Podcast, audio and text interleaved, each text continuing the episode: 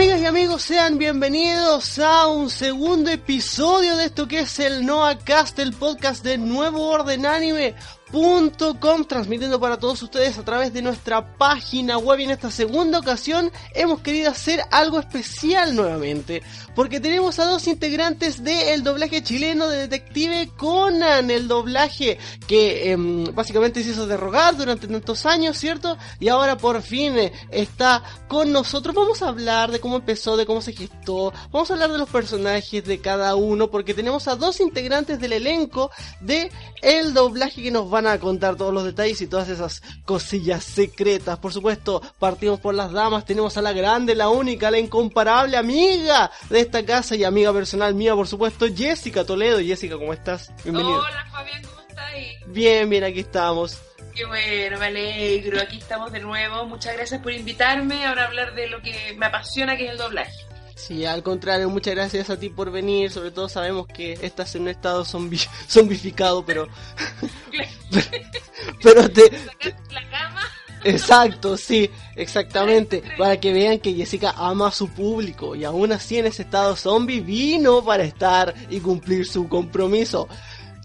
Sí, así es, también está con nosotros el gran Mau, por supuesto, el Mau Villarroel, director del doblaje Detective Conan y por supuesto CEO de AEDEA Studio. ¿Cómo estás, Mau, nuevamente acá en una entrevista conmigo? ¿Cómo estás? Hola Fabián, bien, gracias por la invitación. sabes que puedes contar conmigo. No me gusta dar entrevistas, ah, ya, pero... Aquí estoy apoyando tu nuevo, o sea, tu página, que tú sabes que tenía un poco la dejaste botada un tiempo, pero ya se que está, muy bien. Sí. Me, me, gusta decirle de una manera más linda, me gusta decirle que será como un periodo de prueba, era como una marcha blanca, digámosle así. Digámoslo así, ya, para que no lo... Claro, la marcha blanca estaba, y Mau, claro, Mau fue testigo de, de, de la preencarnación de Nuevo Orden Anime, pero no, ahora sí, ahora el proyecto va en serio, Mau, así que estamos totalmente posicionados y enfocados en, en hacerla avanzar como corresponde. Muy bien, chiquillos, eh, nos hemos reunido hoy aquí, los he reunido hoy aquí ambos para hablar de lo que es el doblaje de Detective Conan. Eh, ya hace un tiempo en, en aquel programa llamado El Expreso a Japón, que se lo llevó el señor, tuvimos a Mau con nosotros em, justamente hablándonos de lo que fue el doblaje, cómo se gestó la idea y todo, pero para la gente que no lo escuchó en ese entonces, Mao, y que quiere saber más sobre cómo se gestó tu empresa y cómo llegó a encargarse del doblaje de Detective Conan, cuéntanos a mí y a la gente, Mao, eh, ¿qué es esa idea estudio, cómo empezó y cómo llegó el doblaje de Detective Conan a tus manos? Bueno, la entrevista anterior fue unos días o una semana antes del estreno del, de Conan en Exacto. Exacto. Ahora ha pasado bastante agua bajo el puente sobre los inicios de Aedea Studio. Aedea no es un acrónimo, eh, por si acaso es el nombre de una diosa griega, dios, oh, perdón, eh, no diosa, musa de la música, Aedea, Aedea Studio. Y empezó el 2012 cuando yo empecé a ofrecer mis servicios audiovisuales em, como productor independiente. Y las conversaciones para llegar a doblar anime fueron de mucho antes. Yo tenía conversaciones, en principio, contactándome por email. Muy intruso, yo ahí contactando a las empresas, como cualquier fan lo podría hacer, respetuosamente. Hasta que les escribí para ofrecer mi servicio. Justo por buena suerte y por insistencia mía, coincidió que ellos necesitaban un doblaje. No era de Conan en ese momento, pero fue de una película y, claro, obviamente yo tenía que hacer todo lo posible por, por hacer ese doblaje. Y resultó. Resultó el primer doblaje que hicimos en 2012. Em, bueno, yo estaba totalmente decidido a entrar al doblaje. Yo de hecho había, hace poco había hecho el curso en Pro Voz, de, no de nuevo, sino que había vuelto, retomado mis, mis, estudios de doblaje en Pro Voz. Había entrado a DINT a grabar algunas cosas como actor novato y ya me estaba metiendo de nuevo en todo el tema del doblaje. Salió la película, yo todavía no conocía mucho el medio de los actores de doblaje en Chile. Y Jessica me ayudó. Jessica Toledo fue quien eh, dirigió esta película, el doblaje de Panda Copanda, como te digo, del 2012, y ahí empezó todo. Al año siguiente ya fueron tres películas, y al año siguiente de nuevo fue Detective Conan, la serie de televisión. Y aquí seguimos. Seguimos todavía, ahí estamos. Que es una serie eterna, así que ojalá que no se nos vaya de las manos, porque imagínate doblar, no sé, 800 capítulos de esa serie de aquí a futuro sería como, uh, no sé cuántos años cumpliré cuando llegue a los Claro. Pega para rato. Sí, ¿y cuántos cumplirá Detective Conan? Para ese entonces también. Claro, eh, quizás cuántos, pero como el proceso ha resultado un poco más lento de lo que yo pensaba, eh, estoy viendo maneras de cómo lograr un doblaje que si bien sea más rápido, no pierda calidad y, se pueda avanzar, porque los fans lo que quieren, ay, más rápido, más rápido, y más capítulos, y el número 400, y quiero el especial 500 y tanto, y al final falta tanto que... como palabras mayores todavía. está muy lejano esa, esa meta de llegar a los capítulos más nuevos. Pero uno nunca sabe. Sí, es que los fans son impacientes, Mau, ¿eh? Los fans son impacientes, ¿no? No, quiere esperar. La generación millennial que no quiere esperar. Generación claro, sí. Claro. Quiere todo inmediatamente, no quiere todo al tiro. Exactamente. Y eh, los fans del anime se caracterizan, nos caracterizamos por ser unos desesperados, por lo tanto tienes que entenderlo. Si no, acuérdate de la película de Dragon Ball Z y aquellos tiempos. Es, es una desesperación. Pero es normal, es normal dentro de este mundillo. Afortunadamente, digo que los fans están mucho más empoderados. Están los dos lados, están los fans que son, eh, no, todo tiene que ser eh, voz original, eh, subtitulado. Por el otro lado están los fans realmente apasionados por el doblaje con las voces originales y esos son los que nosotros no, no, no como que nos suben más no, no, no quiero decir subir el ego, sino que más como valorizan nuestro trabajo. Y eso es lo que nos mantiene también, porque si no sería un trabajo más, cualquier doblaje más. No, en realidad es como, hay que, hay que mantener la voz de tal persona, porque les gusta, porque, qué sé yo, y lo llaman para los para las conferencias, las charlas, y esto es muy bonito, muy bonito. Que los fans se preocupen de eso, antes no pasaba tanto. Claro. Sí, eso, eso está bien. Oye, eh, ahora me voy a ir para el otro lado. Querida Jessica, amiga mía, que ahí todo con sueño y todo bien igual a estar en este podcast, se lo agradezco mucho. Abrazo virtual. Abrazo virtual. Eh, eh, querida Jessica, eh, tú obviamente ya llevas muchos años en esto del doblaje. La gente ignora que tú antes de empezar con tu eh, internacional carrera como cantante, por supuesto, eh, empezaste en el doblaje. Pero por supuesto, si eso es... Eso fue, bueno, fue un año antes de empezar a cantar. Pero... Eh... Un momento. no, ya. Perdón, disculpa. Eh, sí, bueno, lo del doblaje siempre fue mi gran meta. Mi, mi, lo, del, lo del canto nació después eh, por un... Bueno, también por Mauricio, digamos. Pero sí, lo del doblaje, bueno, yo llevo 14 años metida en esto, el doblaje ya. Y, y claro, yo empecé el año 2002 a grabar. Uf. ¿Qué son 14 años? No, ¿qué son 14 años? No, no son nada, nada. nada, Exacto. Exacto, no son nada.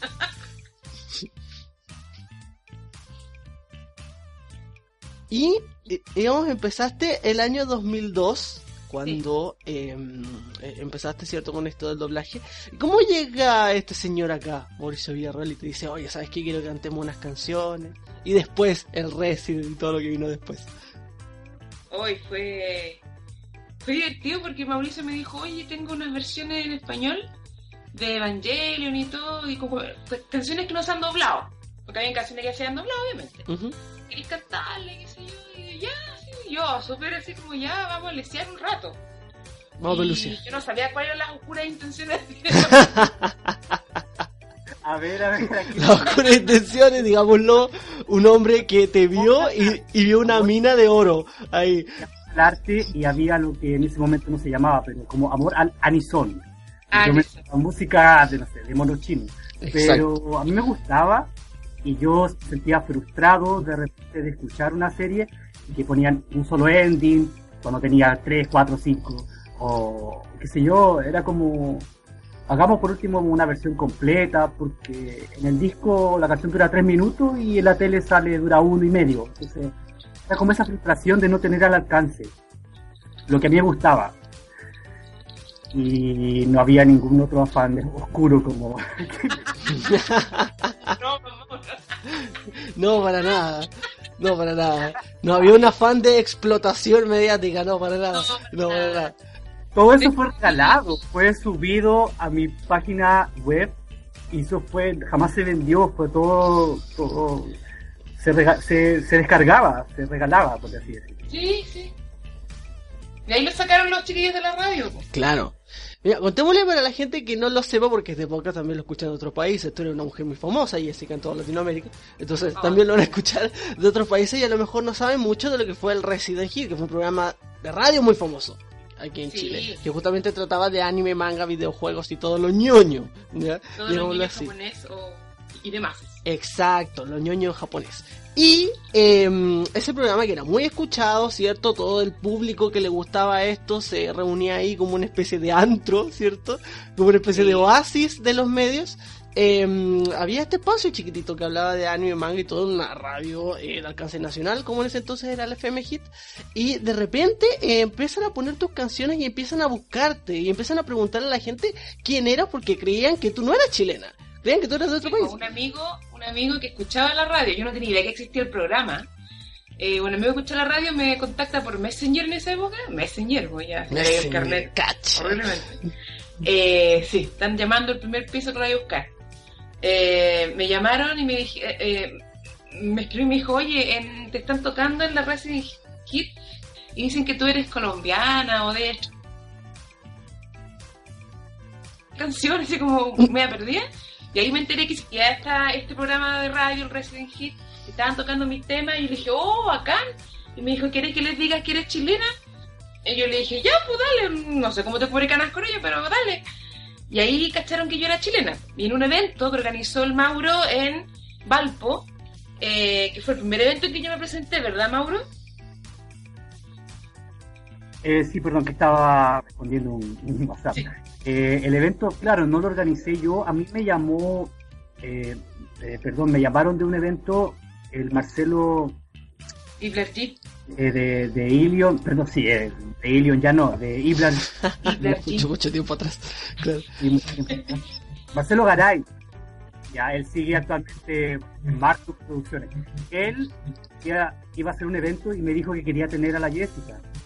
y ahí fue cuando yo le dije a Jessica, si quieres un evento y quieres que yo sea tu manager, al menos para esta, esta ocasión, no sé si fue así o tan para siempre, pero eh, yo me encargué de todos los detalles, obviamente, como prepararle un show, porque nunca sabía, nunca lo habíamos hecho. No, pues nunca, nunca lo habíamos hecho, sino que sonaban las canciones en la radio nomás y la gente me conocía, el mundillo anime me conocía a través de la radio nomás, no sabían cómo era mi cara, no sabían nada. Pues, la voz sin rostro. Claro, nada. Marcelo, eh, bueno, Jessica al final dijo que sí, eh, yo le dije que sí a Marcelo y él puso ahí en el afiche que iba a estar Jessica, como no sé si fue en ese momento o después que puso la idol criolla. Ay, ahí, ahí, me pusieron, no, fueron los de, ¿quién fue? Ahí me pusieron, ¿no? no? Yo creo que todavía es Marcelo, no sé. La Idol Singer criolla. Idol Singer criolla. Idol Singer criolla, aquellos tiempos. Me acordé, me acordé de la J-Pop Idol, saludos a la sala. Sí. Aquellos tiempos. en resumen, em, elegimos las canciones que se iban a tocar en, no sé, media hora. Em, todo esto con un video, pantalla de fondo, con una especie de doblaje en vivo, de, de Anison en vivo, y eso fue. Ella llegó allá, nadie la conocía ni por fotos, creo. Yo me paseaba por el evento como quería porque nadie me conocía. Claro. Y claro, y cuando la anuncian y cuando empieza a cantar y sale su voz por el micrófono y todos viéndola ahí a pocos metros, porque no era que estaba lejos del escenario, era como estaban los chicos súper cerca. Sí. Entonces fue como, oh, y todo así ya era lo máximo, era una estrella había nacido la estrella. Sí, y ahí fueron, a ese evento fue el, el Pablo Andrade, el Otaku, con el Junta. Fueron los dos a, buscar. Esa es la idea, de hablar conmigo y de llevarme a la radio. Ven, claro, ven, súbete a nuestra van, tenemos mucho dinero. Claro. Santiago te quiere conocer. Claro, ir a la radio, que la cuestión yo ya, sí, ni un problema. Y ahí empezó, ahí empezó esta bolita de nieve donde empecé a hacerme ya más conocida. Me invitaron a Santiago a cantar. En Santiago no me, no me conocían, pues yo, yo, yo canté en Valpo. Claro. En Santiago, donde había supuestamente más público, no me conocían. Entonces, en un, en un evento que se organizó ahí en el, en el Cine Alameda, yo canté por primera vez. Ya. Y me acuerdo que estaba el Claudio animando y yo estaba en primera fila con Mauricio, me acuerdo. Y yo tenía el pelo rojo en esa época, ¿te acordás, Mauricio? El pelo corto y rojo. Yo también me acuerdo. yo también me acuerdo. Sí. Sí, claro. Y el, el, Claudio decía, y por ahí anda Jessica Toledo y todo. ¡Ah! Y yo así sentada y nadie me, nadie me conocía. Oh, que era muy Jessica Troll, desde entonces. Primera vez en Santiago, digamos. Y ahí Jessica andaba conmigo a la rastra porque yo me autoimpuse como manager, así que obligaste a llevarme por aquí. Era el chaperón de Jessica Toledo. Claro. Son de todos mis videos, de todo. Gracias a él yo he podido... Todavía uso videos que el Mauricio me ha hecho, imagínate. Sí, pues. Sí, porque tampoco era como hacer el video, era, era la, idea súper simple, era el video de, un anime o un AMV al fondo de la serie que se estaba cantando y, ninguna otra ciencia. Eh, era más que nada llevar el, ser, más o menos. Era llevar el, digamos, el, disco listo para ponerle play y que Jessica pudiera cantar con el orden de los temas. Eh, eh, claro. Y cosas básicas como, oye, tenle agua embotellada o qué sé yo, pero tampoco en esa época era como, oye, vamos a exigir un camarín, vamos a exigir galletas, no sé, era como... sillones de cuero de camello al vino. Claro. Sí, ah, la leche, la, ducha de leche de burra, como decía Pablo Tau. Claro, claro. Eso, de veras, sí, la sabes Oye, sí, dale, Mo. Era, era muy, muy ameno todo, todo el asunto, nos trataban bien. Y bueno, ahí fue cuando empezó eso ya hace más de 10 años, 10 años puede ser, 11. no fue tanto, digamos, no fue tanto. 13 años, bueno, 13, 12 años, 13 Más o menos, años sí, más o menos. Sí, porque yo, yo recuerdo, y justamente ahí iba mi pregunta. Ya vamos a volver al tema del doblaje de Detective Conan, que es lo que nos compete, pero yo quiero hacer una pregunta a Jessica. Porque yo me acuerdo de uno de los primeros eventos eh, a los que yo fui cuando yo era un potrillo, eh, que la Jessica me conoció cuando yo era niño. Eh, niño. un puber. Flacucho, puber y espinilludo. Y espinilludo. Muy, muy, muy espinilludo, sobre todo eso. Eh, sí, hay que decirlo. Eh, yo me acuerdo de haber ido a ver por primera vez en vivo a Jessica Toledo a un evento que se hizo el año 2004 en el ex galpón Víctor Jara, me parece que se llamaba en ese entonces. Era un evento donde estuvieron varios, estuvo la, la Salomila Bárbara, estuvo el Capitán Memo, eran varios. Yo te quería hacer una pregunta. ¿Cuándo fue la primera vez que usaste bailarines en tu show? Primera y única vez. Primera y única vez, en serio. Claro, que no, no me acuerdo de haberlo visto después. Hay que decir. allá en Chucre Mansur. Sí, exacto. Sí, era, era un evento de dos funciones, algo inédito y que no se volvió a repetir, yo creo. Sí. Por supuesto. Y no, y eso, bueno, eso fue precursor, fue Mauricio, quien me dijo, tenéis que tener un cuerpo para Él me consiguió a los chiquillos, eh, hicieron las coreografías, no, pregúntale a él. ya, Mauricio, ¿cómo nació la idea del grupo de baile, por favor? Va a ser en la ex un, evento grande, era como ya súper mega producción y, no me acuerdo exactamente cómo surgió la idea, pero había que hacer algo, algo novedoso y más grande. Entonces era, no sé, pues, entre ponerle una banda con músicos al fondo o bailarines, no sé, por ahí va la idea. Y ya, bailarines, justo tenía un amigo que, que estaba como empezando a dedicarse al, al baile y bueno, ellos eran dos nomás, uno era amigo mío, el otro fue el, otro bailarín, prepararon una coreografía, ya, démosle nomás, y Jessica iba a acompañar ahí con algunos pasos a, los, a los chicos en algunas canciones. En algunas canciones, claro. Sí. Y, y, bueno, no sabíamos qué iba a pasar, había hay personas que les gustó, otros que decían, me acuerdo que la, chica esta, la... Eh, Ayeka creo que era del recién. La Ayeka, sí. Nunca parece que a ella no le gustó. parece que, no, que, que fue Jessica sola. Eh, pero hay otros que le gustó y fue como... Fue, como... fue chistoso porque me, me dice la Rafaela Carrá. porque yo no lo sentí como... No lo sentí como ridículo, ¿me entiendes? No fue como, ah, qué ridículo que hay bailarines, no lo sentí así, al menos fue la percepción. Fue novedoso. Fue novedoso. Y fue como un poco espectacular, que es lo que se buscaba, un poco de espectáculo, más como darle un poco más de espectáculo. Exacto, y, dio mucho que hablar, me acuerdo yo, en ese tiempo, el antiforo. Uf, tantos comentarios que hay. Sí. Me acuerdo que después en este programa de, televisión, las chicas, las coqueches, le pusieron un par de bailarines y fue como, oh, o sea, Ay, ya te está yendo al chancho. Mira, mira, ese punto que vaya lejos es nuestro carnet. Creo que vamos a tener que ir a buscarlo con. Recuerdo que fue como, oh, justo unos días después le ponen bailarina a las coqueches. Fue como, oye, nos están copiando y están haciendo una, un bodrio ahí en televisión haciendo ridículo. Eso sí que fue ridículo. Para mí, pero la chica bailarines pasó a la historia y que si no se hizo después fue porque, bueno, no era necesario. No, era necesario. no. no es que Jessica brilla con luz propia. Ella es la artista integral. Qué lindo, muchas gracias. Sí, amiga, te quiero mucho. Eh, ok. Eso es que tenía que preguntarlo porque me acordé. Esa fue una experiencia espectacular para mí. Yo era un cabro chico de 13 años, imagínate. Era una cosa... 13 años. 13 años, pues. Eh, creo que el evento era la. Se llamaba. Mira, mira la memoria. Se llamaba la Otaku Fest 2004. Cacha. 13 años tenía yo.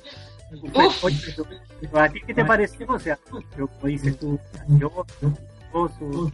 Mira, los bailarines aquí, incluso... ¿Me escucha? Sí. Ya, ya, que le gustaban ya. Sí, lo que pasa es que yo te escucho más o menos con reverberancia. Así como si me estuvieras hablando con un... Eh, ay, ya se me olvidó. Con una con un megáfono. Eh, eso. eso. ¿Eso recién el problema o...? No, no, no te preocupes, sí, te escucho bien ahora. ahora. No, te preguntaba a ti qué te pareció, si tú eras... No, yo aluciné, pero aluciné con todos los shows. Yo aluciné con todos los shows, aluciné con el show de la Jessica, hasta con el show de Tochiro, yo aluciné. Aluciné con el show de Tochiro. Oye, la Bárbara de, de Big Revolution estaba embarazada en esa época, Sí, po, exacto. Sí, po. Yo, y yo... dije, ¿por qué, te, ¿por qué tenés esa guatita? Decía yo. y después te enteraste. Después te enteraste, claro, de, de, aquellos detalles. Sí, pues yo me acuerdo de haberle prestado especial eh, atención al show de Beast Revolution porque recordemos todo, la gente que se sabe que yo en ese entonces estaba perdidamente enamorado de la C9. Entonces yo no, yo obviamente presté eh, mi atención al show con detalle. ¿Quién más estuvo en ese evento? Gente que ya se la llevó el señor, claramente gente que ya se la llevó el señor, que ya no hacen más música. Pero había varias, me acuerdo que había varias bandas. Estaba Yen. Ah, Yen. Sí, yo no recuerdo bien Yen. Sí, había, había, una banda que estaba también en ese entonces, ah, estaba Morrigan también. Eh, eh, estoy hablando de la prehistoria. Exacto, eh, acá estamos hablando de la prehistoria. La gente de otros países no tiene idea de lo que estamos hablando, pero me imagino que allá. No, muchos de acá tampoco. no, también, sí tienes toda la razón. También a poco acá, pero estamos hablando de la prehistoria de la ñoñez. Es una cosa increíble. Sí, en aquellos tiempos, de a principios del 2000, imagínate, ya estamos en 2016. Una cosa brutal. Pero bueno, no nos eh, vayamos tanto más allá, eh, volvamos al más acá. Eh, porque quiero hablar contigo, Jessica, sobre el tema que nos compete el día de hoy, que es el doblaje Detective Conan. ¿Cómo supiste tú, no sé si hiciste casting o te eligieron directamente para ser la voz de Ran Mori? Sí, Ran Mori, no Claudia Guzmán.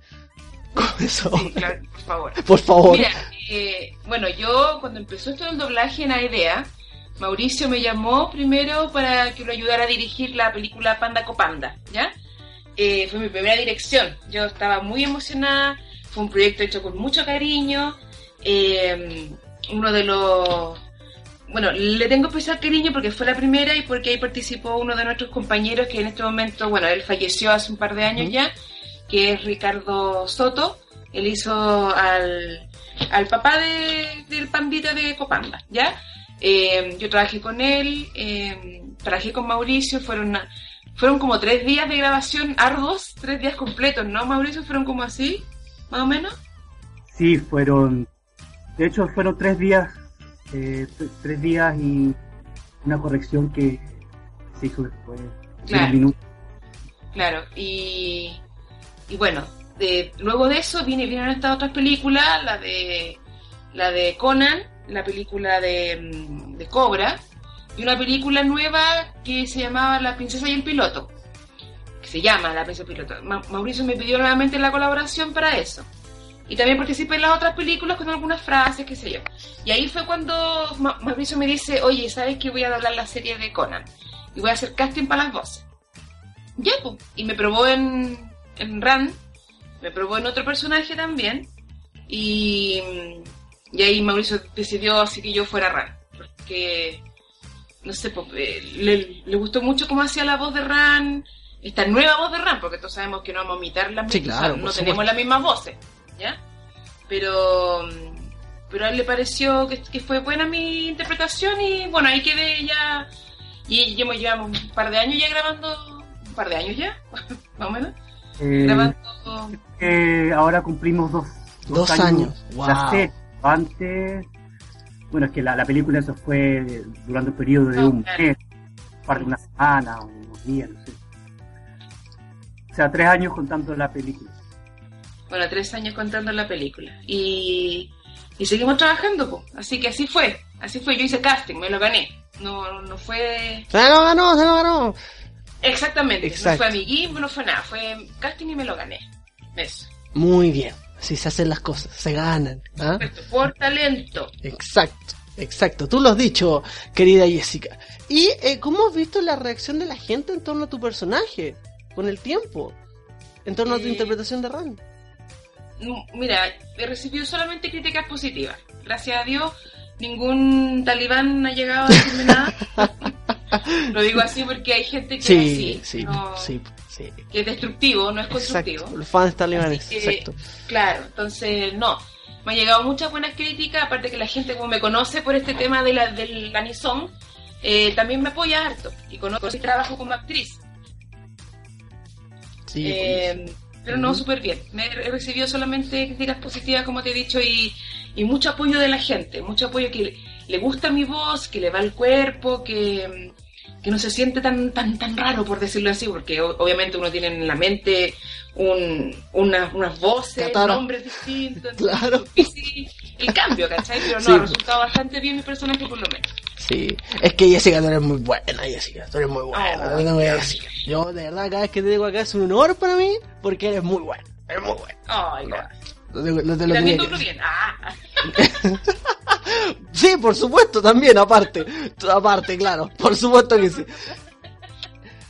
Oye, Mau, y eh, mientras tanto, tú, eh, por tu lado, bueno, eh, ¿cómo ha sido dirigir, la experiencia de dirigir a estos actores para el doblaje de la serie de televisión? ¿Te ha sido fácil, te ha sido difícil? ¿Algún momento complejo que recuerdes? ¿O, o mirando hacia atrás, todo ha sido en promedio normal y bien? Bueno, para mí ha sido un proceso de aprendizaje bastante difícil, intensivo eh, primera vez que yo me enfrentaba a dirigir un doblaje. Eh, bueno, este fue en un principio, en un principio, digo, hace dos años ya que empezamos con las grabaciones. Se me hacía muy difícil ciertas cosas, como, a ver, mm, ¿cómo explicarlo? Yo esperaba más que dirigir, esperaba que el actor llegara a hacer bien su trabajo solamente. Como, mira, aquí tenemos al personaje, aunque sea secundario o principal, eh, tienes el texto y, llegar y hacerlo bien. Ahora, con el tiempo, he ido aprendiendo que, no es llegar y, dejar que el actor haga lo que quiera. O sea, obviamente el actor tiene su propuesta, tiene, tiene su, su manera de ver eh, la escena pero si no la tiene o si, si no la entiende, sobre todo cuando son más novatos, uno tiene que guiarlos y eso lo fui aprendiendo en el camino. Entonces yo tengo que, que, muchas veces tengo que guiar en cómo, cómo desarrollar el, la voz en, tal escena y eso yo creo que ahora lo puedo hacer, antes no lo, no lo sabía hacer. Eh, y funciona, o sea, sobre todo eh, gente más nueva, como te digo, eh, funciona. Mira, hazlo de tal forma, cámbiale esta terminación acá porque suena más natural, qué sé yo. Y realmente yo después lo escucho y digo, sí, esta mejora como lo grabó el actor en principio sin haber... Eh, recibido ninguna indicación. Claro, ninguna indicación, realmente queda mejor. Y sobre todo, eh, a veces pasa mucho que no te sabría decir por qué, pero está la tendencia a quedar muy, muy formal, muy, no siempre plano, pero muy, eh, como digo yo a veces, parece una secretaria o parece un, garzón hablándole a un, cliente. Es como, no, necesita más, más, más emoción, más vida, más, naturalidad. Entonces, claro, como que la primera queda, muy eh, de ese estilo. Señor, por aquí, pase, por favor. Eh, a la derecha. Asiento, por favor. Entonces, después, no, es como ya, pero dale más vida. Por favor, pase, asiento, a la derecha, a la izquierda. ¿Me entiendes? Como, dale más vida, dale más cuento, más, qué sé yo, más, gentil, más gentileza, más. Estoy hablando de cosas como, como simples. No las escenas son gentiles y son alegres, pero. Eso como que lo aprendí con el tiempo no, te, no tengo la, la experiencia que tienen otros directores, obviamente que han dirigido muchas más cosas y cosas mucho más difíciles quizás que Conan. Eh, pero si tú me preguntas si ha sido, o sea, ha sido difícil, ha sido difícil, ya me manejo un poco mejor, espero seguir mejorando también. eh, es un proceso de aprendizaje de todos los días, de, nunca termina. Exacto, nunca termina, yo creo. Habría que ser muy soberbio para decir que ya soy un director este, consagrado y, no tengo nada más que aprender. Sería demasiado soberbio para cualquier Claro. Oye, Mau, y esta pregunta yo la iba a dejar para después, pero ya cuando diste ese ejemplo de doblaje, yo creo que a más de alguno como que se le iluminó la oreja y dijo, ay, yo conozco esta voz, yo la he escuchado antes. ¿Dónde la he escuchado? ¿Qué nos cuenta Mauricio de Luciano Fox? Eh, bueno, es, es tu culpa la primera entrevista. Ya creo que fue en Fandiña cuando me preguntaste y me sacaste del closet ahí con mi personaje. Eh, no, hombre, ya la gente ya te reconocía, ya, pues sí. Eh, yo lo que digo siempre es que como actor de doblaje yo quería mantenerme un poco, un poco separado, una especie de de alter ego, lo que era el empresario. Eh, claro, de una, una tiene que mantener cierto, cierta apariencia de ser ejecutivo, de ser el productor, el director, y de repente salir con cosas medias locas como ser actor de doblaje, o cantar, o, hacer cualquier cosa que, no sea muy seria, y, sé, de repente puede ser mal visto, mal interpretado. O sea, si imagínate esa una foto mía, eh, no sé, por ejemplo, en un carrete borracho, ya, y, la ve alguien y pone este director ejecutivo de ADA, como que no, pues, ¿me entiendes?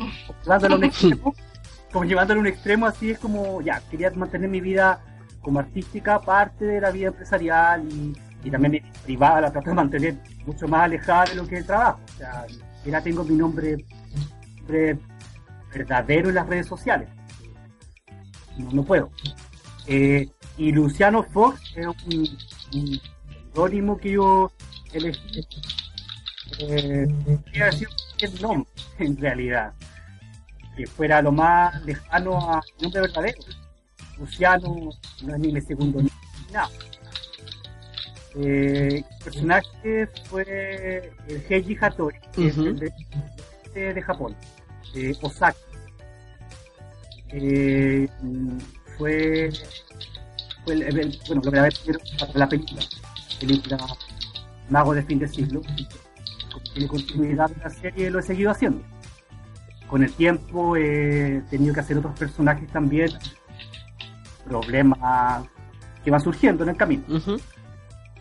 eh, pero ese es el gran misterio. Yo sí hago voces en Conan, eh, y bueno, en, algún momento, si hay algún proyecto, pero ser probado, y si me lo gano, yo tampoco voy a imponer, oye, ponme de protagónico en la película tanto. O sea, por muy, muy, muy fundador de, de pero la patudez no llega, no, no, eso es poco Exacto. No, Mauricio jamás ha hecho ese tipo de cosas. Yo lo conozco hace mucho tiempo y no. Mauricio es lo más bajo perfil que hay. Lo más low perfil, podríamos decir. Low. Claro, lo más low perfil que hay. Muy bien. Oye, Mauricio, ¿y cómo este hacer em, esta em, definición de la personalidad de Heiji Hattori, esta diferencia que tiene con Shinichi Kudo, em, de que uno es de un lado, ¿cierto? Y el otro es del otro extremo de Japón. ¿Cómo, ¿Cómo hacer esta mixtura y esta diferencia para encontrar la personalidad que corresponde a, Heiji Hattori? Eh, decía, eh, la primera vez que yo interpreté a Hattori en la película y Rodrigo me dirigió. Él me dio las indicaciones, porque él como director se estudió todos los personajes, toda la historia, y él me planteó la, la idea de hacerlo como, como no es de la capital de Japón, como es de, supongamos que sea de provincia, a pesar de que Osaka es una gran ciudad, pero suponiendo que sea de provincia va a ser un poco más gentil, más eh, em, no tan frío, un poco más, más ameno, y ahí empezar a construir un poco esta familiaridad que ya en la serie se han incorporado otros, otros elementos, como por ejemplo está el hecho de que Hattori tutea a todo el mundo, pero no lo tutea eh, como de pedante, porque Shinichi Kudo es, como llevándolo al otro extremo, es una persona un poco más, más serio y, más seguro quizás de sus capacidades, entonces se muestra un poco de altanería o de, o de soberbia que no lo, no lo debería tener Hattori en ningún momento. Si en algún momento sale esa personalidad de Hattori es porque yo lo actué mal, no, no debería. Él debería ser todo lo contrario, muy humilde, muy, muy cercano, hace chistes de repente, le dice, oye abuelo, oye veterano, ¿qué te pasó? Eh, y nadie se enoja con él, o sea, bueno, Kogoro Mori de repente se enoja con todo el mundo, pero... claro. Eh, pero no es la idea, es la idea como... Eh, el hecho de ser más cercano es como parte de la personalidad y el acento original se supone que es de Osaka, de la zona de Kansai, pero en español no, no, no había que ponerle ningún otro acento extraño, además que eh, de repente a mí mismo me sale un acento neutro un poco raro y, y trato de exacerbar eso yendo con los tonos hacia arriba de repente las terminaciones más que más que a lo formal que todo lo contrario como hacia abajo entonces eh, en vez de ser como Kazuha, no seas tonta, sino que sería como Kazuha, no seas tonta, como para arriba, ¿me entiendes? Oye, ¿qué te pasa? Y, así un poco yendo con los tonos de repente un poco hacia arriba, qué sé yo, como que da un poco un neutro más diferente, tampoco queda chistoso. Es bien raro. No se le puede hacer un acento de Argentina ni otro acento de otro lado, que, haría muy caricaturesco. Uh -huh. que el original, como te digo, tiene un acento de Kansai, que todos reconocen que es cantadito de Kansai y que usa palabras de, propias de Kansai, de Osaka, pero aquí, bueno, eh, hay que tratar de hacerlo neutro, no, se puede. De hecho, es complicado esa, eh, disculpa Mauricio, pero es complicado cuando uno tiene, mm, tiene gente de distintas partes de un, de un mismo país porque como nosotros el producto tiene que ser en neutro. Claro, ¿cómo lo localiza? Eh, claro, es difícil localizar, entonces se le da una personalidad quizás de repente más chispeante al personaje o más, más, más seria, digamos, para que se diferencie del, de su contraparte, digamos, pero es difícil em, que al, grabarse en neutro se, se, se pueda no sé, eh, darle algún acento distinto, porque el contexto está en Japón. O sea, y todos sabemos que eh, eh, es de otra parte de Japón y que tiene otra forma de hablar, cosa que no es conocida por ninguno de nosotros. Es, diferente si fueran latinoamericanos, ¿me entiendes? Ahí se podría jugar mucho más, pero como es japonés y el acento que tiene él es, es demasiado localista, entonces, ¿cómo, se, ¿cómo lo hacemos? Entonces, Mauricio le dio esa, esa característica con la actuación nomás al final. ¿cachai? No con, no con, el, no con el acento. Claro, claro, exactamente. Y bueno, eh, sí. No, para agregar algo, eh, el, acento, el, perdón, las palabras tienen que ser todas neutras y a pesar de que han reclamado de los mismos y todo, en un caso específico, cuando hablaba, eh, cuando hablaba Kazuha y hablaba Heiji Hattori, usamos la palabra benzina en vez de gasolina. Eso fue usado a propósito, como para, para que usaran una palabra diferente, como de repente darle un toque a, como que usan palabras extrañas, pero en el fondo no resultó, porque la gente piensa que son, que están usando chilenismo, entonces no, no valía la pena ensuciar ese doblaje diciendo benzina en vez de gasolina para estos personajes, porque no, no, funciona ni como chiste ni como nada, o sea, al final es, para peor. Claro, claro, sí. Me imagino que sí. Oye, eh, chicos, la verdad, eh, nos hemos eh, distendido en esta conversación, por supuesto, pero hay un detalle muy importante que no hemos hecho y es leer los comentarios que la gente ha dejado en nuevoordenanime.com. Así es, eh, para em, sus preguntas y comentarios, recuerden que hay un post ahí en la página web donde ustedes pueden dejar sus preguntas y tenemos preguntas. La primera de ellas es Andrés, quien hace dos preguntas. La primera, para los dos. ¿Qué han aprendido del doblaje de Conan? Wow. Ya. Eh, ¿Quién primero? Nos damos primero, me imagino, Jessica. Ya, ok. Hola. ¿Qué han eh, aprendido? ¿Qué han aprendido del doblaje de Conan? Ah. Esa es la pregunta. Entonces, primero, Jessica. Bueno, yo creo que la persona que más aprendió aquí es Mauricio, ¿eh? pero de todos los trabajos uno aprende algo. ¿eh? Yo he aprendido, por ejemplo, que eh, la perseverancia es, es, es, un, es, un don que pocos poseen. Me refiero a mi amigo Mauricio, porque él tiene una perseverancia muy grande para poder sacar adelante este proyecto. Eh, del doblaje, bueno, eh, también como que puedo decir que uno cumple sus sueños también. De alguna forma tus sueños te alcanzan o tú alcanzas tus sueños. Y lo mío era doblar anime y más encima una serie tan reconocida como Conan, que yo veía cuando era más chica también. Obviamente me dio a entender de que sí, los sueños se realizan, ¿ya? y, y, que, y que uno también aprende que uno tiene una responsabilidad muy grande con no solamente por su trabajo y por su profesionalismo en cuanto a yo puedo hacer cualquier cosa de doblaje y lo tengo que hacer bien, porque es mi trabajo, ¿me entiendes tú? No porque sea un anime lo voy a hacer con más ganas o lo voy a hacer con menos ganas por si es una cosa que no me gusta. Uno tiene que ser profesional siempre. Y, y bueno, como, como, te, como te hablaba esto de la responsabilidad que uno tiene con el, con el trabajo, porque eh, ya estamos, estamos los, eh, eh, los actores de doblaje estamos mucho más cerca de la gente ahora que antes, hace de años atrás, estoy hablando yo.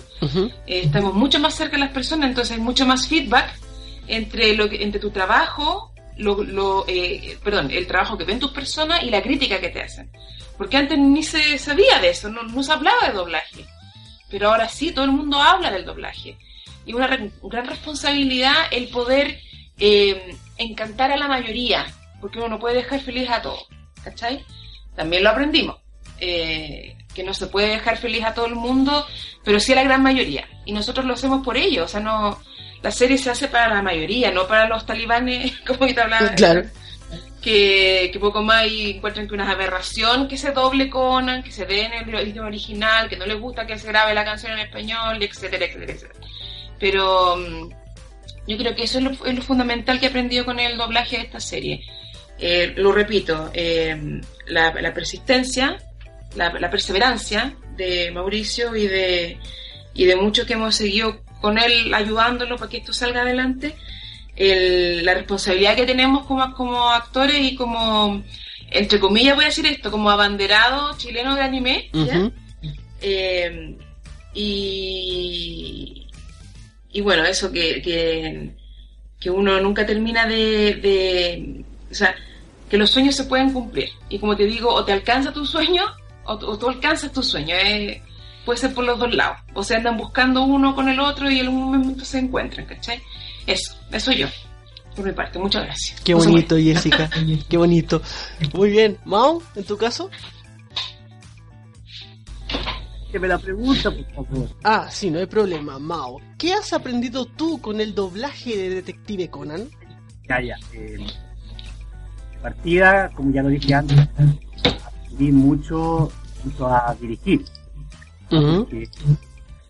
Ah, si bien yo soy comunicador audiovisual, yo aprendí a dirigir actores porque parte de mi carrera dirigir actores para cine, para televisión, pero dirigir para doblaje ya es otra cosa. Eh, y ahí hay un aprendizaje. He aprendido eh, el proceso completo, la verdad, porque yo por asuntos de, debo reconocer que por asuntos de bajo presupuesto he tenido que hacer muchas cosas, partiendo por las traducciones, que fue lo primero que hice, no todas, pero gran parte de los libretos traduje, hay también eh, ensayo y error, de repente aprendiendo en el camino, he aprendido palabras en japonés que antes no conocía, eh, parte de la, de, la cultura japonesa o de la mismo de gramática, de cosas que tienen que ver con el, con el lenguaje, ¿ya? para poder adaptar mejor de repente las ideas. Em, he aprendido, otras cosas son como más técnicas. Aprender que no se puede confiar en, el, en guiarse por el audio de los japoneses porque eso no funciona, hay que, hay que hacer calzar el lip sync de otra manera, eh, por, por medio del texto, por medio de la actuación podría decir. Eh, bueno, también como decía Jessica, tenemos un, público televidente y también están los más fanáticos y está la responsabilidad. Yo, bueno, he aprendido, bueno, es que lo he aprendido y he tenido respeto por, por el televidente, porque yo mismo he sido y soy televidente. Y eh, hay que aprender a, a darle en el gusto tanto al cliente, al televidente y también al fan que al final va, nos va a seguir a nosotros. ¿Aló? Sí, te escuchamos, Mo. Ah, eh, algo se cortó. Eh, eso, em, es lo que se me viene a la mente en este momento y como decía Jessica también está la perseverancia, aunque eso no lo aprendí yo haciendo Conan, sino que la perseverancia ya es como parte de la vida, hay que perseverar por los sueños que uno tiene, si uno tiene un proyecto, si uno quiere hacer un trabajo, lograr algo, tiene que, seguir adelante y, insistir. No te vas a, porque te responden un mail y te dicen, no, sabes que no necesitamos. Bueno, no será ahora, pero será más adelante. Eh, mientras no te cierren la puerta así definitivamente, no te den un portazo, no te digan, sabes que no voy a trabajar contigo porque, porque no me gusta tu trabajo. Mientras no pase eso, hay que seguir insistiendo con respeto. Y mm, bueno, hay que aprender también a vivir con, la presión. Aprendí a vivir la presión constante de tener que sacar un doblaje eh, adelante con recursos que a veces son, son muchos, con plazos que a veces se hacen demasiado cortos de lo que estaban en un inicio pensado. Eh, bueno, aprender a controlarse, aprender a dejar un tiempo para el descanso y, otro tiempo para el trabajo, para que el trabajo quede bien hecho. Eso es la respuesta a la pregunta. Muy bien. Muchas gracias. ¿Te recuperamos, Jessica, me parece? Sí, aquí estoy. Ahí está, eh. perfecto. Sí, habíamos perdido a la Jessica un ratito, pero, pero ya estamos. ¿Qué pasó? Sí. Me colgaron. claro, te sacamos de la conversación. No. Eh, oye, tenemos otra pregunta de Gabriela Aravena Riquelme que dice: Hi, muchas gracias, muchas felicidades, perdona, a Idea Studio por lograr realizar este proyecto. Siempre me he preguntado, ¿cómo lidiaron con la sombra del antiguo doblaje de Detective Conan, la versión mexicana? Era de Los Ángeles, pero bueno. Eh, ¿Por qué prefirieron utilizar los nombres originales? Lo que me encanta que hicieran, dice entre paréntesis. Y para Jessica, ¿qué se siente ser la voz de la protagonista? Y para la Salomé, ¿qué sentiste cuando te pidieron ser la voz de los openings Koi Thrill Shock Suspense y de Destiny? A ver, primero, la Salomé quería venir, tenía toda la intención, pero hace poco me habló de que estaba demasiado cansada y que ya no le daba el cuero. Así que me pidió que le mandáramos un saludo. Así que, saludos, Salomé. Te recordamos a la distancia. Muy bien. Eh, la primera pregunta es, ¿cómo lidian con la sombra del antiguo doblaje de Detective Conan? O sea, de, partida, ¿sintieron alguna sombra o algún peso por el doblaje anterior? Mauricio, por favor. Eh, yo el, A ver, cuando salió este proyecto ya había pasado mucha agua bajo el puente. claro.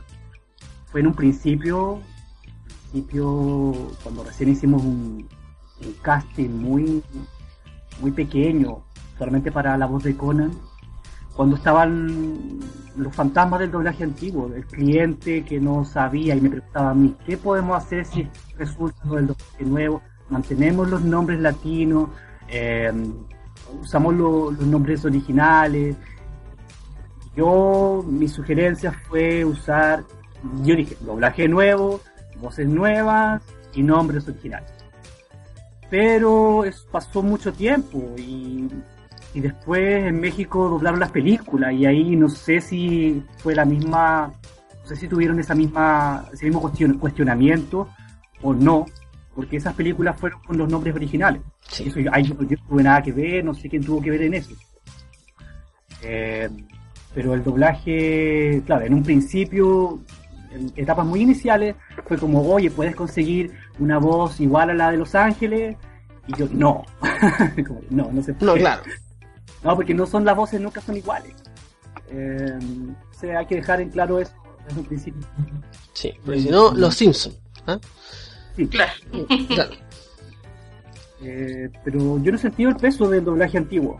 No he sentido ningún peso. A mí el doblaje, las voces principales del doblaje antiguo me gustaban mucho. Dejando de lado los problemas de cambios de nombre, problemas de continuidad. El señor ñañito, claro. O, de traducción. Voz de Conan me parecía que estaba bien actuada. La de Ran, la del Kogoro, uno de los Kogoros que dobló en, Los Ángeles, me gustaba.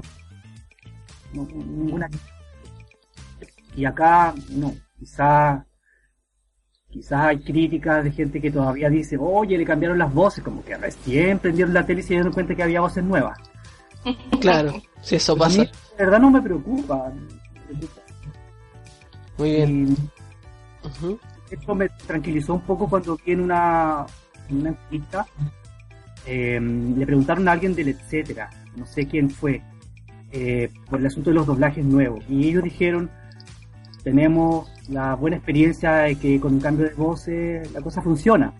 Creo que fue por a raíz de Dragon Ball, Dragon Ball Kai, no me acuerdo qué entrevista fue, pero eh, ahí yo recién supe que para ellos no, era ningún problema y que todo lo contrario, que había sido como una experiencia buena. Porque a, mí no me han dicho nada, nunca. Es como yo tengo el doblaje, nunca me dicen, oye, te felicito, el doblaje te quedó muy bueno, qué sé yo. Es como, no, ah, ya, lo recibimos bien.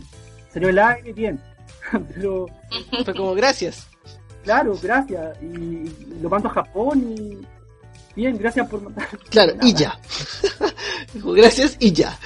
Claro. Sí, suele darse. Oye, Jessica, ¿y en tu caso con la mano en el cocoro?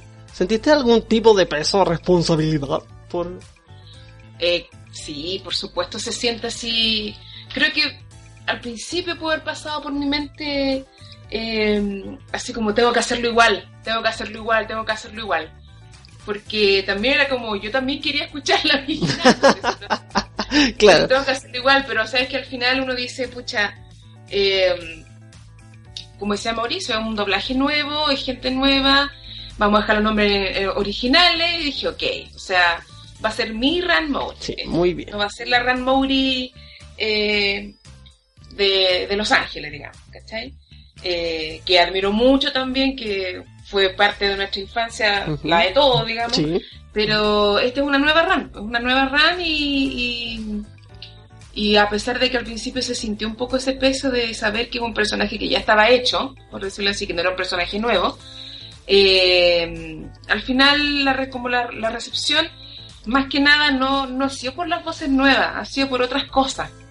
No, no, o sea, los alegatos que han habido por ahí de fans talibanes eh, no han ido por el, por el lado de que no me gusta la voz, de que no, no, han ido por ese lado. Así que, así como Mauricio tampoco ha sentido mucho el peso de eso, porque claro, el cliente no, no, no, no es mucho lo que dice, digamos, al respecto. Eh, yo por el lado de la fanaticada tampoco he sentido como ese, mm, eh, ese peso, así como, como un peso negativo, por decirlo así de, de, tener una voz nueva para un personaje antiguo. Eh, pero no, bien, súper bien. Yo, yo considero que, que esta voz nueva de Ran eh, ha caído bien, ha, entrado bien en la gente y no, no ha tenido mayor, mayor dificultad. Muy bien. Oye, y la última pregunta acá nuestra amiga Gabriela para Jessica. Y esta, esta yo creo que es una pregunta típica que le hacen a la gente. No hay actor o actriz de doblaje que no le haya hecho esta pregunta. Espérate, y a ver si... ¿Cuál es tu personaje favorito? No, no, no, no, no, ah, no, es Jessica, ¿qué se siente ser la voz de Ran? Mucha, eh, orgullo se siente, orgullo de que, de que sea yo la elegida para hacer un personaje que yo, que yo veía cuando chica, ¿cachai? Claro. Se siente ese orgullo de, de, de, mi currículum, yo fui Ran Mowry y tengo escenas con mi voz, qué sé yo, que a lo mejor se van a ver para afuera también en otros países, no, es, espectacular, se siente súper bien. Em, a pesar de que yo intento, yo no soy muy muy así como, oh, yo hice esto y yo hice esto otro. No, yo no soy así con mi trabajo, ¿cachai?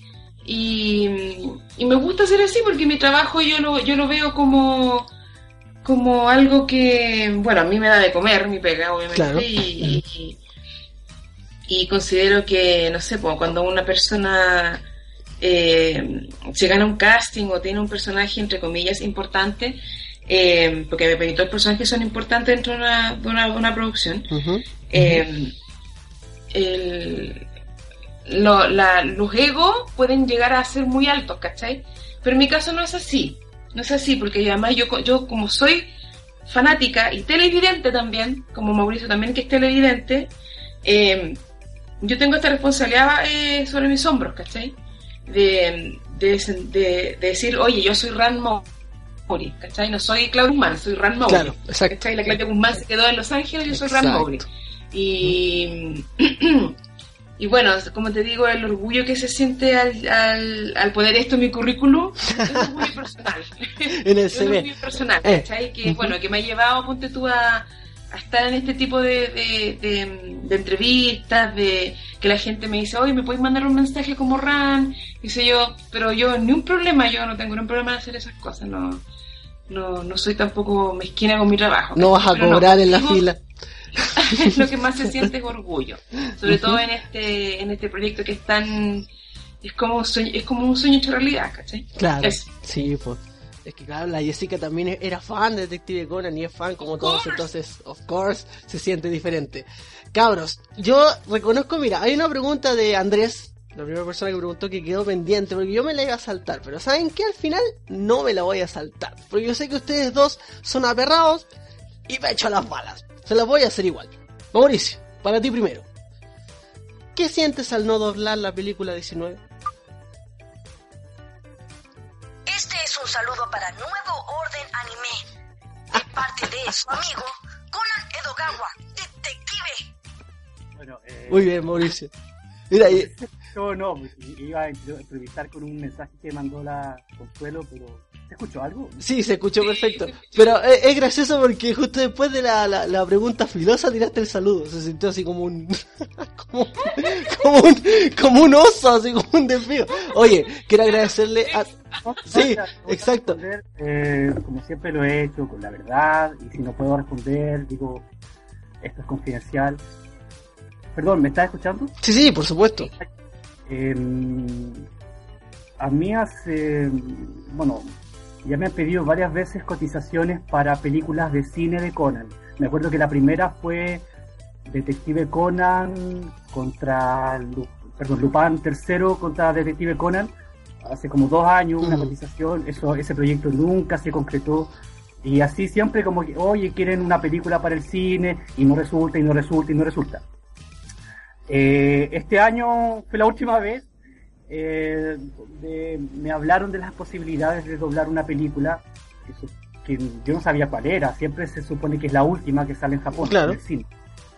Y bueno, no es que yo no le di importancia, sino que yo dije, mira, sí, estos son los presupuestos que tenemos, siempre estamos disponibles, pero estamos grabando la serie. Entonces tendríamos que hacer un espacio entre medio de las grabaciones de la serie y estaba súper atrasada porque el etcétera eh, pidiendo los capítulos que iban a salir al aire. Es como súper complicado. Y bueno, en resumen, me avisaron de que la película estaba con un distribuidor, eh, que el distribuidor eh, había decidido comprar varias películas y doblarlas todas en México. Y yo, bueno, nada que hacer, nada que, nada que protestar, simplemente seguir grabando la serie y, bueno, llegado el momento le dije, oye, pero si hay posibilidad de que podamos doblar esta película, yo hablé con los actores, podemos trabajar si estamos grabando la serie, pongo a otro director trabajando el domingo en la noche, por último, grabar en la película, si es que se necesita sacar otro producto en paralelo. Y me dijeron que era demasiado tarde, que ya las negociaciones estaban hechas con una empresa mexicana. Y nada que hacer, aquí también hay que, ser un poco... tenemos competencia en México, competencia en otros lados. no, no es mi para mí no es éticamente correcto estar, como decimos en chileno, cerruchando el piso, qué yo, haciendo campaña para que no la doblen allá y la doblemos acá.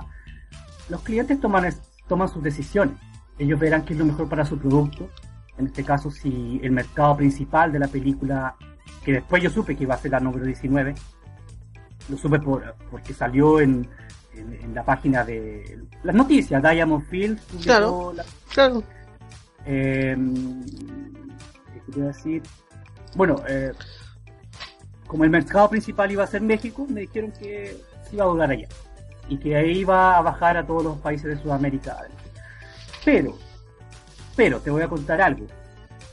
Eh, te voy a contar algo porque hoy, hoy, justo cuando llegué, iba a preparar el Skype para esta entrevista. Hoy martes, recordemos. Martes. Eh, me llegó un correo, me llegó un email me llegó un email de, de Diamond Film Chile. Muy bien. y, querían ponerse en contacto conmigo para, para conversar la posibilidad de un doblaje de Conan para el cine.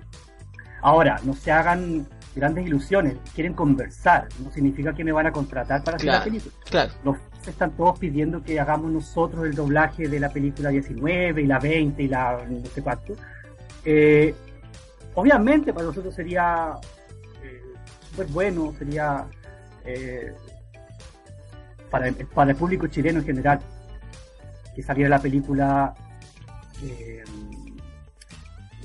Los girasoles del infierno en los cines con las voces que, ellos conocen a través de etcétera.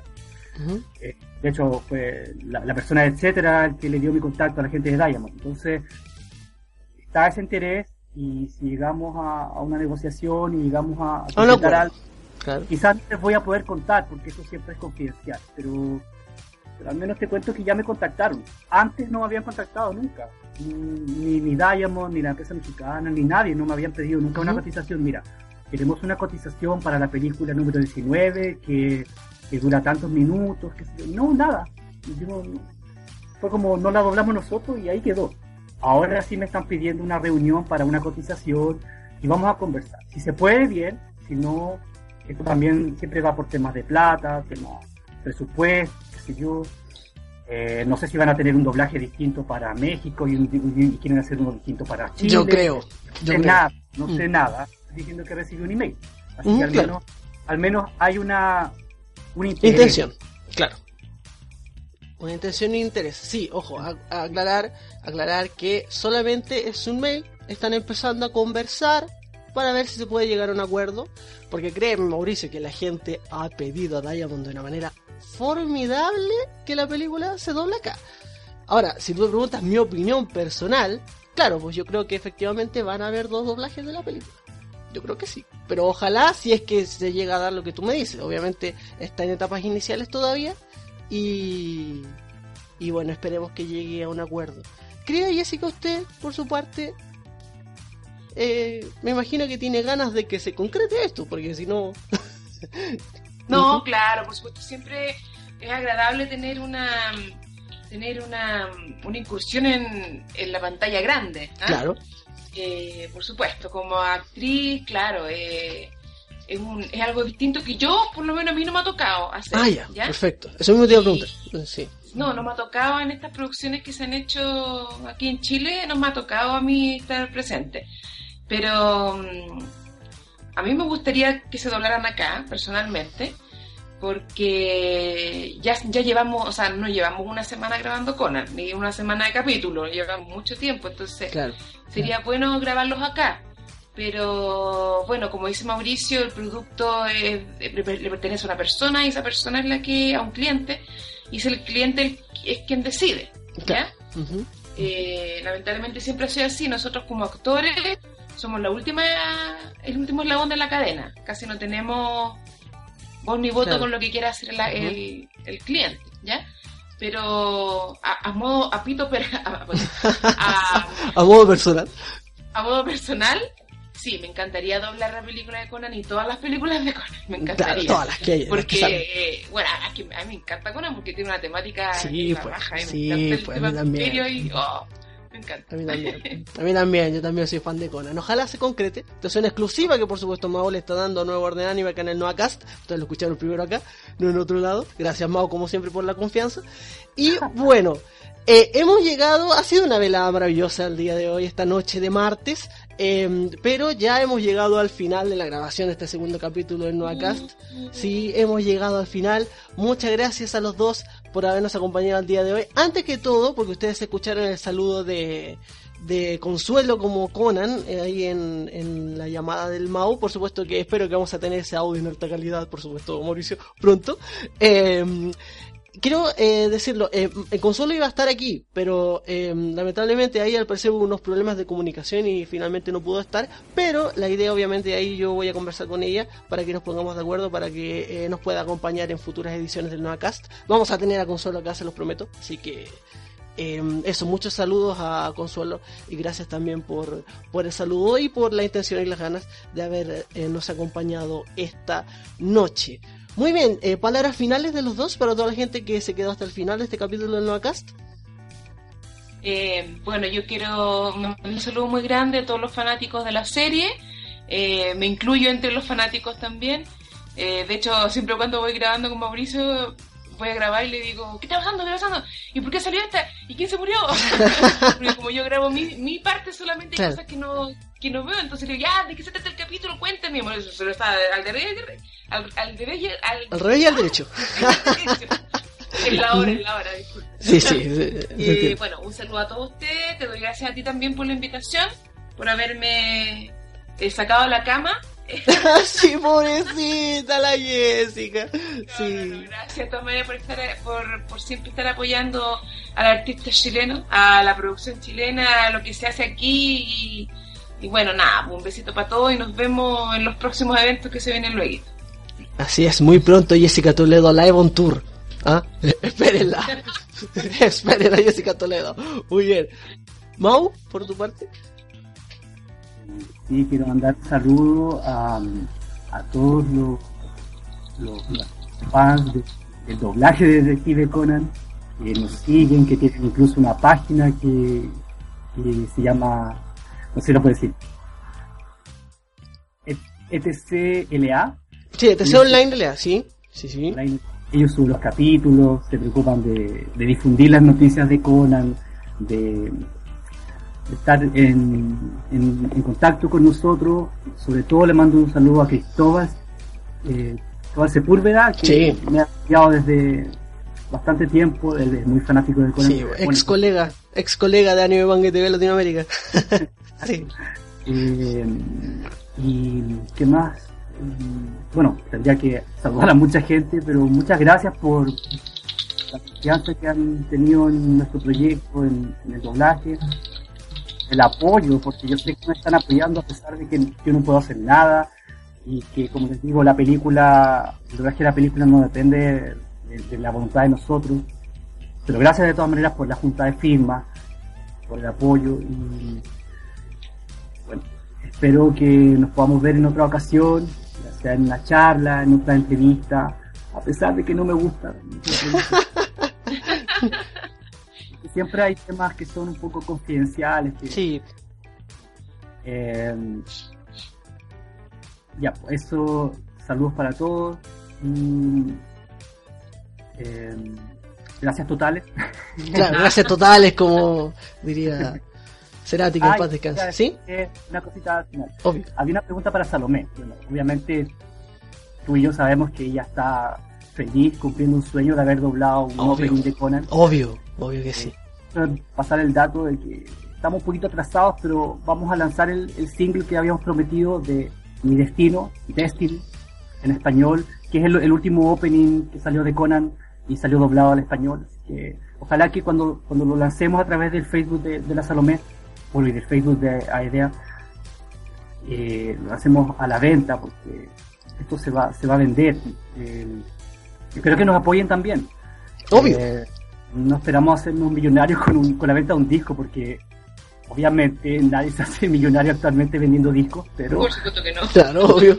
Ah, que pueden apoyar a Salomé, que les sirve para sacar otros temas, para grabar nuevos temas, todo sirve para seguir haciendo lo que a los fans les gusta escuchar, a los fans les gusta ver. Entonces, ojalá que nos apoyen. Mi destino muy pronto en, a la venta descargas de música online. Claro, sí, y por supuesto todos los detalles cuando salga a la venta los van a tener en nuevo orden anime porque por supuesto que los vamos a anunciar. Mauricio, gran amigo de la casa y la Salomé, aparte de ser mi hermana adoptiva no sanguínea, también es parte de, oh. nuevo orden anime, así que eh, vamos a tener todos esos detalles cuando ese single salga a la venta. Muy bien chicos, muchas gracias por haberse quedado hasta tan tarde en la noche de hoy martes en este capítulo del Nueva Cast, el segundo. Y nosotros gente nos encontramos en dos semanas más cuando toque el tercer capítulo del Nueva Cast, el podcast de Nuevo Orden Anime. Que estén bien, nos escuchamos. Chao. Chao. Chao. Este es un saludo para Nuevo Orden Anime de parte de su amigo Conan Edogawa, detective